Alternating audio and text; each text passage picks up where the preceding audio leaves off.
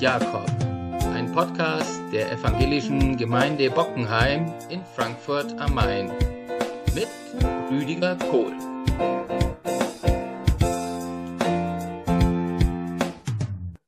Einen schönen guten Tag. Herzlich willkommen zu einer neuen Ausgabe unseres Podcasts Talk in St. Jakob. Ich bin Pfarrer Rüdiger Kohl und äh, freue mich, dass wir heute die dritte Ausgabe unseres Podcasts aufnehmen. Nach längerer Zeit. Schön, äh, dass Sie zuhören. Ich bin heute nicht alleine hier. Ich habe eine Co-Moderatorin, und zwar Katharina Götz. Die ist die Kantorin, also Kirchenmusikerin unserer Gemeinde. Und äh, aus einem ganz besonderen Anlass ist sie heute mit an Bord. Katharina, schön, dass du da bist. Hallo, danke. ja, Du bist die Kantorin, die Kirchenmusikerin und äh, dich kennen äh, Gemeindemitglieder, Gottesdienstbesucher, Besucherinnen und Menschen, die unsere Konzerte besuchen. Und ähm, heute soll es in dieser Podcast-Ausgabe um die Orgel gehen. Sag doch mal, Katharina, ganz kurz, warum wir heute über die Orgel und über unsere Orgel im Besonderen sprechen. Ja, unsere Orgel muss mal wieder ähm, geputzt werden, gereinigt, ähm, instand gehalten, instand gesetzt werden. Und dabei werden alle Pfeifen, alle Teile auseinandergebaut und das ist äh, eine sehr äh, aufwendige Geschichte und das war der Anlass für uns zu überlegen, was gäbe es zu verbessern an unserer Orgel, was würden wir gerne anders haben. Ja. Das, ähm, die Orgel ist ja aus den 60er und aus den 80er Jahren und ähm, seither steht sie in St. Jakob und tut ihren Dienst ganz äh, eifrig und zuverlässig, aber sie ist natürlich eine Orgel der 60er und der 80er Jahre des vergangenen Jahrtausends und genau, hat dadurch, äh, ja. ja. ist natürlich dadurch ähm, mhm.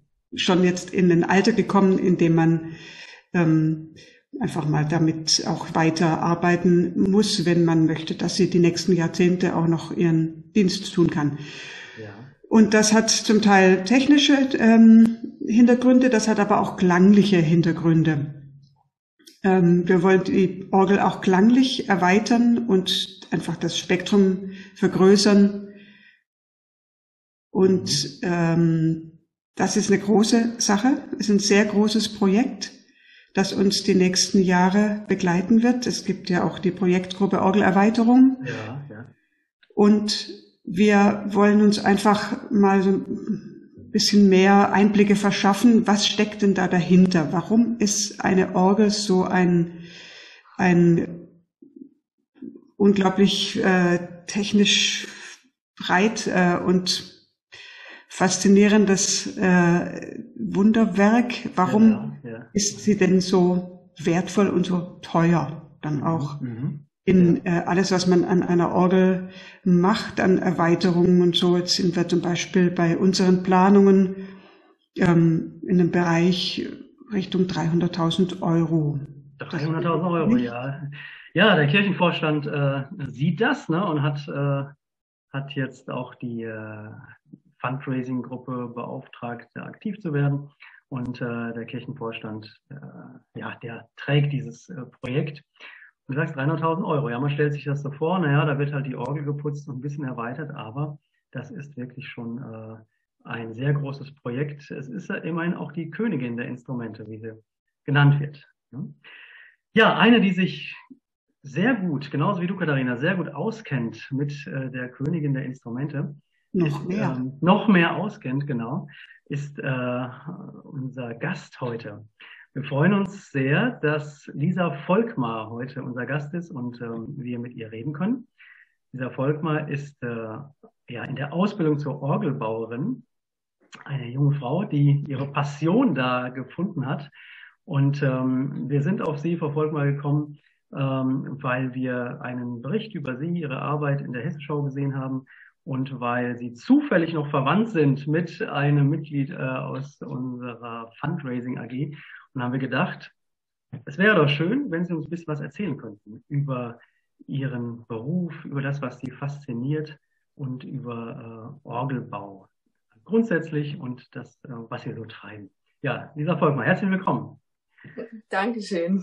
Ja, Sie sind in Rothenburg an der Fulda und äh, ja, warum äh, sind Sie denn auf die, oder wie sind Sie auf die Idee gekommen, Orgelbau zu lernen?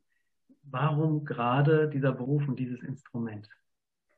Das kam während meiner Schulzeit in der neunten Klasse.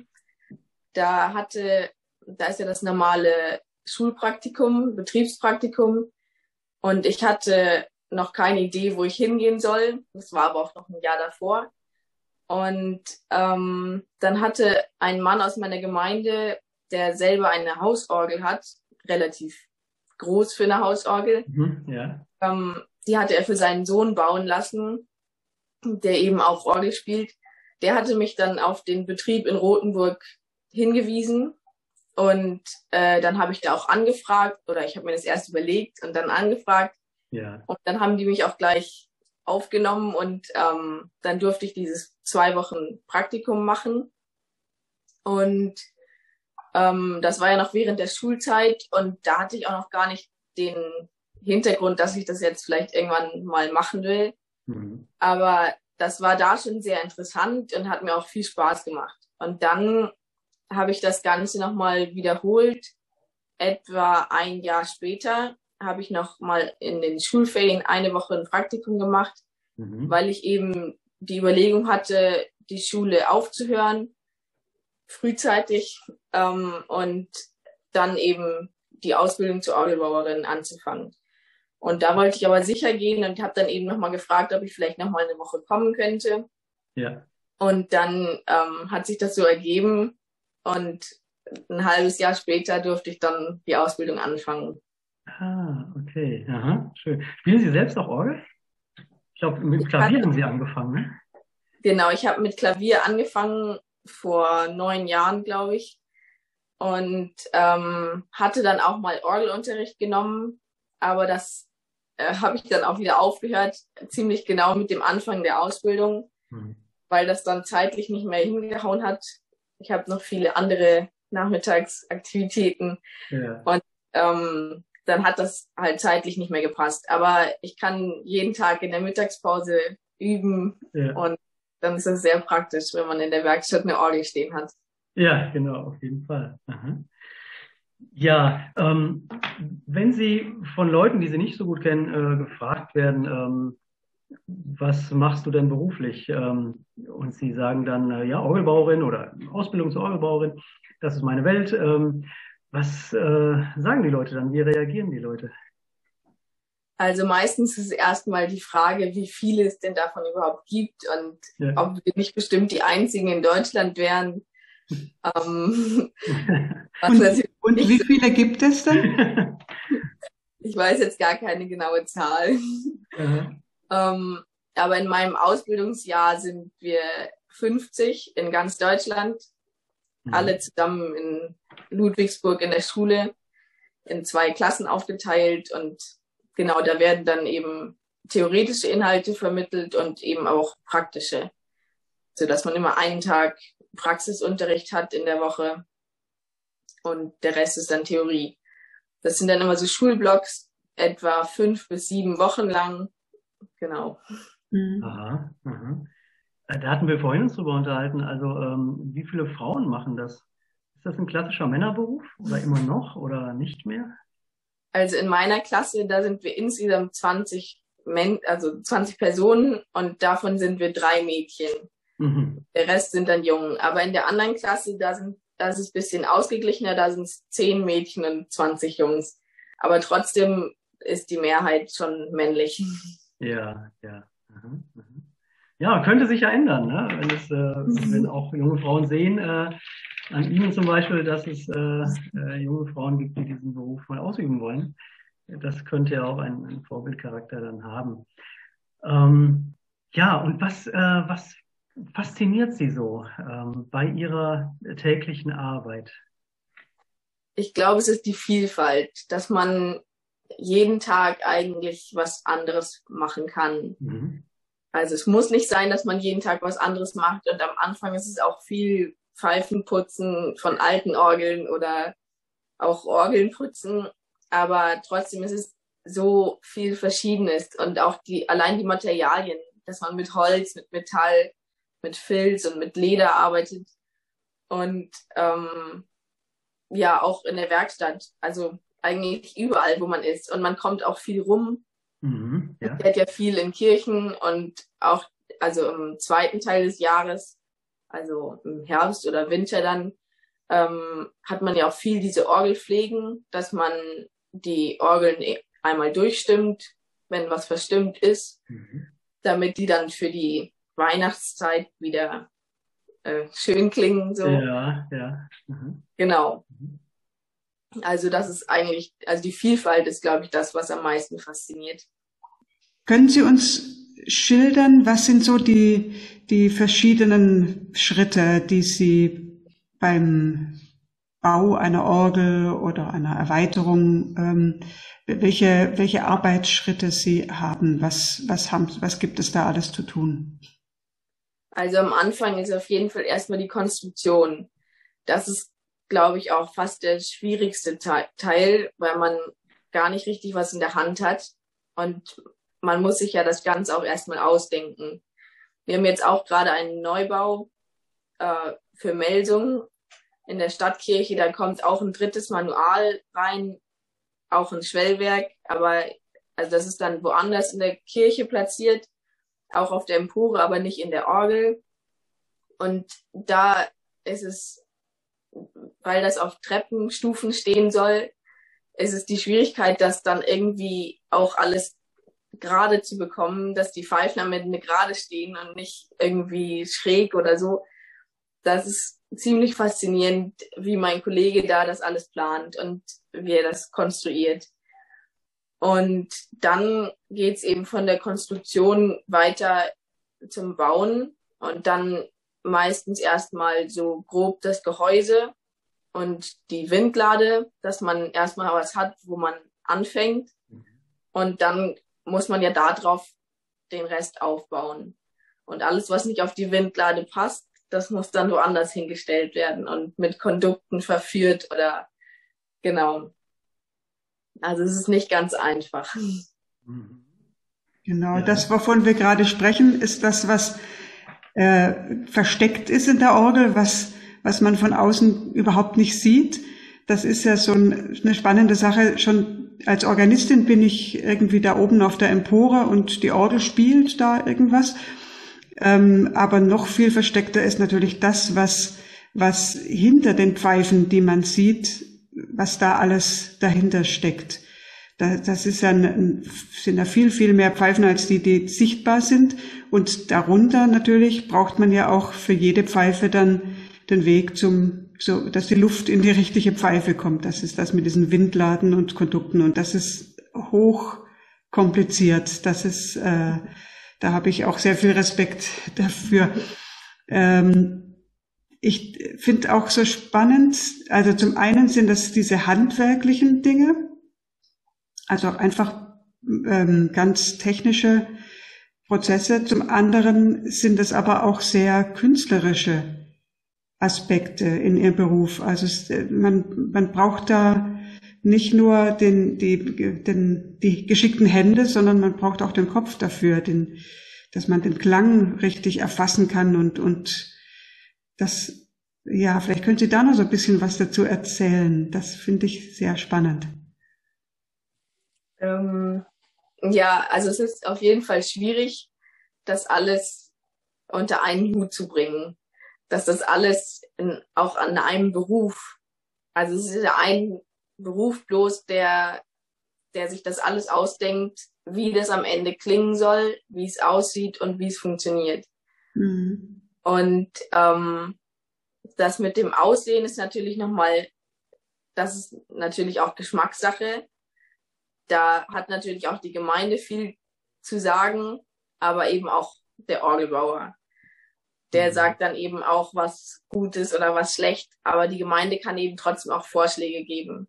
Mhm. Und dann ähm, bei den Klängen natürlich dann die einzelnen Epochen wieder darzustellen, das ist auch eine Schwierigkeit für sich. Mhm. Ja, ja. Ja, ähm, interessant finde ich auch, ähm, was auf der äh, Homepage äh, der ja, Orgelbaufirma Rotenburg äh, steht. Einige sehr ähm, tiefgehende Gedanken auch zu dem, was äh, so fasziniert an, an diesem Beruf und, ähm, und auch was junge Menschen begeistern könnte, äh, auch äh, an, an, an diesem Beruf ähm, mit sozusagen mit Kopf, Hand und Herz. Mhm. Und da wird sehr schön beschrieben, dass wir in einer Welt voller äh, Kunststoff, voller Elektronik sind, äh, auch sozusagen voller ja irgendwie Oberflächen und Digitalität äh, und hier diesen Sinn für Schönheit und Natürlichkeit wieder zu entdecken. Äh, ist es ist es was, was Sie auch reizt dabei und was Sie auch oftmals erfahren in Ihrem Alltag? Auf jeden Fall und vor allem auch, dass man an den guten alten Dingen festhält und die eben weiter benutzt und ja. fortführt und für die neuen Dinge dann eben gut nutzt, dass man auch die neue Technik wieder auch benutzt, aber eben mit den Dingen, die früher gut waren, eben wieder auch verbessert. Zum Beispiel ist es, glaube ich, auch, ist der Orgelbau auch das oder eins der wenigen Handwerke, die noch normale Schlitzschrauben benutzen. Mhm wo alle anderen sich eigentlich aufregen, dass man da ja nur abrutscht und der Schlitz ist so blöd. Aber das ist eine Art Schraube, wo man sicher auch in 100 Jahren noch was findet, was da reinpasst und wie man die dann wieder rausbekommt. Und das ist irgendwie auch was, was ganz cool ist, weil es einfach überdauert. Das ist nicht ja. was jetzt irgendwie vielleicht ein Jahrzehnt oder so hält, sondern es überdauert Jahrhunderte. Ja, also das zu wissen, ne, das ist, oder zu, zu erahnen, das ist doch wirklich was, ähm, was Faszinierendes. Ne? Wenn, äh, ne, Sie und das Material und so und alles, was da so drinsteckt von, äh, von Ihnen äh, und dass das äh, ein, ein dauerhafter Wert dann auch ist. Ne? Ja, auf jeden Fall. Aha. Ja. Ja, ähm, wie ist das denn? Haben Sie das auch schon miterlebt, dass dann ja eine Orgel oder ein Teil gebaut wird und dann wird es irgendwie ausgeliefert oder es äh, kommt dann, es erklingt dann? Ähm, können Sie sich leicht trennen davon, äh, sozusagen, dass Sie das dann übergeben oder oder was erzählt vielleicht Ihr Ihr Ausbilder ne, äh, aus Jahrzehnten? Äh, wie ist so dieses Gefühl dann? Ja, es ist eigentlich immer ganz schön, weil weil man dann eben sieht, wie gut das alles funktioniert. Und da sieht man ja dann auch, wie die Planung klappt und dass es funktioniert. Dass wenn man am Anfang noch gar nichts sieht und man plant was und am Ende funktioniert das alles. Und das habe ich jetzt bei der Kofferorgel für St. Martin in Kassel, habe ich das besonders erfahren dürften, weil ich da eben viel dran bauen durfte. Ja. Und dann war es eben auch besonders cool, so dass man halt von ganz am Anfang dabei war und dann auch irgendwie so bei allem ein bisschen was mitmacht und am Ende spielt die Orgel einfach. Ja, ja. Vielleicht müssen wir kurz erklären für die Zuhörerinnen und Zuhörer, Kofferorgel, das klingt, das klingt äh, sehr lustig. Ähm, das ist einfach eine Orgel, die so klein zusammen äh, auseinandergebaut werden kann, dass sie in, in einen Koffer passt. Man kann sie aber zusammenbauen und dann spielen. Genau, es ist wie ein Bausatz eigentlich. Mhm. Und das sind 50 Pfeifen, 25 Tasten, also zwei Register und dann zwei Blasebälge, die man eben auch von Hand betätigt. Und genau, dann kann man da ein kleines Lied spielen. Genau, vielleicht zum Vergleich, also das sind 50 Pfeifen. Unsere Orgel, die jetzt auch nicht so äh, riesig ist, aber die hat auch schon ähm, über 1000 Pfeifen. Also das, mhm. das mal nur so zum Vergleich. Ja, ja, ja. Und da sollen dann ja über 400 neu, glaube ich, dazukommen. Ne? So ungefähr, ja. Ungefähr, ja. ja. ja. Ja, hier heißt es einmal, äh, dass es keine innerbetrieblichen Zeitvorgaben beim künstlerischen Arbeitsprozess der Intonation gibt. Also äh, muss ich mir dann vorstellen, dass äh, dass ein Mensch immer wieder das optimale Klangerlebnis rausholen möchte und dann auch dabei die Zeit vergessen kann? Oder gibt es schlichtweg auch Druck dabei, dass sie dann sagen müssen, das ist es jetzt, das muss es sein? Also Druck haben wir eher selten. Mhm. also als ich meine Ausbildung angefangen habe, da war unser Seniorchef auch noch da. Mhm. Der ist jetzt vor zwei Jahren im Alter von 85 Jahren etwa gestorben. Mhm. Und der hatte, der war eigentlich Tag und Nacht gefühlt in der Intonationskammer und hat da nur intoniert. Aha. Und das war so seine Hauptaufgabe. Und das hat er aber auch so gerne gemacht, dass er auch immer gemacht hat. Ja. gerade geschlafen hat. So. Aha. Und ähm, also da kann man, glaube ich, auch die Zeit vergessen. Ja. Aber das ist dann meist ein, meist die Aufgabe von einem oder vielleicht auch von zweien. Aber genau, die anderen sind dann, also da muss man eben auch das Gehör für schulen. Und da muss man sich spezialisieren dann noch genau, ja. auf die Ausbildung. Ah. Ja, in der Schule lernt man davon nur einen Bruchteil. Mhm. Mhm. Mhm. Ja. Ja, wenn ich das höre, äh, es ist schon faszinierend, wie, sagen wir mal, äh, was äh, Menschen dann noch investieren, um letztlich diesen äh, einen Ton zu finden oder zu formen. Ne? Und äh, ja, und letztlich auch äh, zum Lobe Gottes, ne? Denn das ist ja äh, das, was ähm, wir alle letztlich äh, in, äh, wir drei in unseren Berufen machen. Äh, nämlich es ist ja kein Selbstzweck, ne? sondern sozusagen ja. zum Lobe Gottes, äh, ob es jetzt äh, in der Musik, ob es jetzt ähm, im Wort äh, eben zum Lobe Gottes äh, zu wirken. Gibt es Dinge, die, die lästig sind in dem Beruf, die unangenehm sind? Manchmal ist es nicht so schön, wenn man dann durch so eine dreckige Orgel krabbeln muss und zwischen Spinnenleichen und Fledermäusen dann irgendwie die Orgel reparieren muss oder ja. was auch immer. Da gibt's schon auch den Moment, wo man dann denkt, hm, vielleicht hätte ich doch lieber einen Bürojob machen. ja, ja. Äh, das wollte ich auch noch fragen, Frau Volkmar. Ähm, äh, wir äh, reden in der Kirche rauf und runter über die Zukunft der Kirche. Und welche Zukunft hat die Kirche denn überhaupt? Ähm, beschleicht sie manchmal die Angst, dass der Bedarf ähm, irgendwann nicht mehr da sein könnte? Oder sagen Sie, naja, es gibt so viele Kirchen Land auf, Land ab und so viele Orgeln, auch so viele, auch so viele schöne Orgeln. Ähm, das ist eigentlich gar nicht so meine Angst. Ich sehe mich in 40 Jahren, 50 Jahren auch noch ähm, an der Orgel und mit der Orgel. Also das glaube ich schon, dass jetzt so in naher Zukunft, in, weiß nicht, im nächsten Jahrhundert oder was, wird es auf jeden Fall noch so sein, dass man die Orgel auch mag und mhm. dass, also dass die weiter eben gibt und dass Orgelbauer gebraucht werden. Und auch wenn man jetzt guckt, wie viele Orgeln neu gebaut werden, ja. das ist, da, da kann mir, also kann ich mir das eigentlich nicht vorstellen, dass das jetzt so plötzlich oder ruckartig aufhören sollte. Mhm. Ähm, natürlich ist es so, dass 50 Auszubildende in einem Beruf nicht so arg viele sind für Deutschland.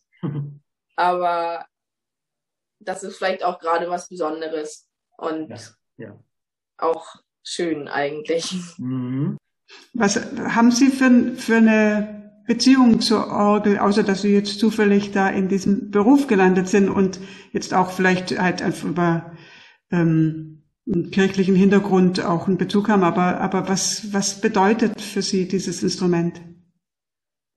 Ähm, gar nicht so eine leichte Frage. also früher war es immer so, dass der Organist in meiner eigenen Gemeinde war mein Vorbild, habe ich immer gesagt. Mhm. Weil ich fand das so cool und so krass, dass man einfach mit Händen und Füßen und alles gleichzeitig da eben auch die Gemeinde begleiten kann und eben auch zum Lobo Gottes dann spielt. Mhm. Und das finde ich, glaube ich, besonders faszinierend, dass, dass das alles eigentlich zum Lobo Gottes ist. Ja.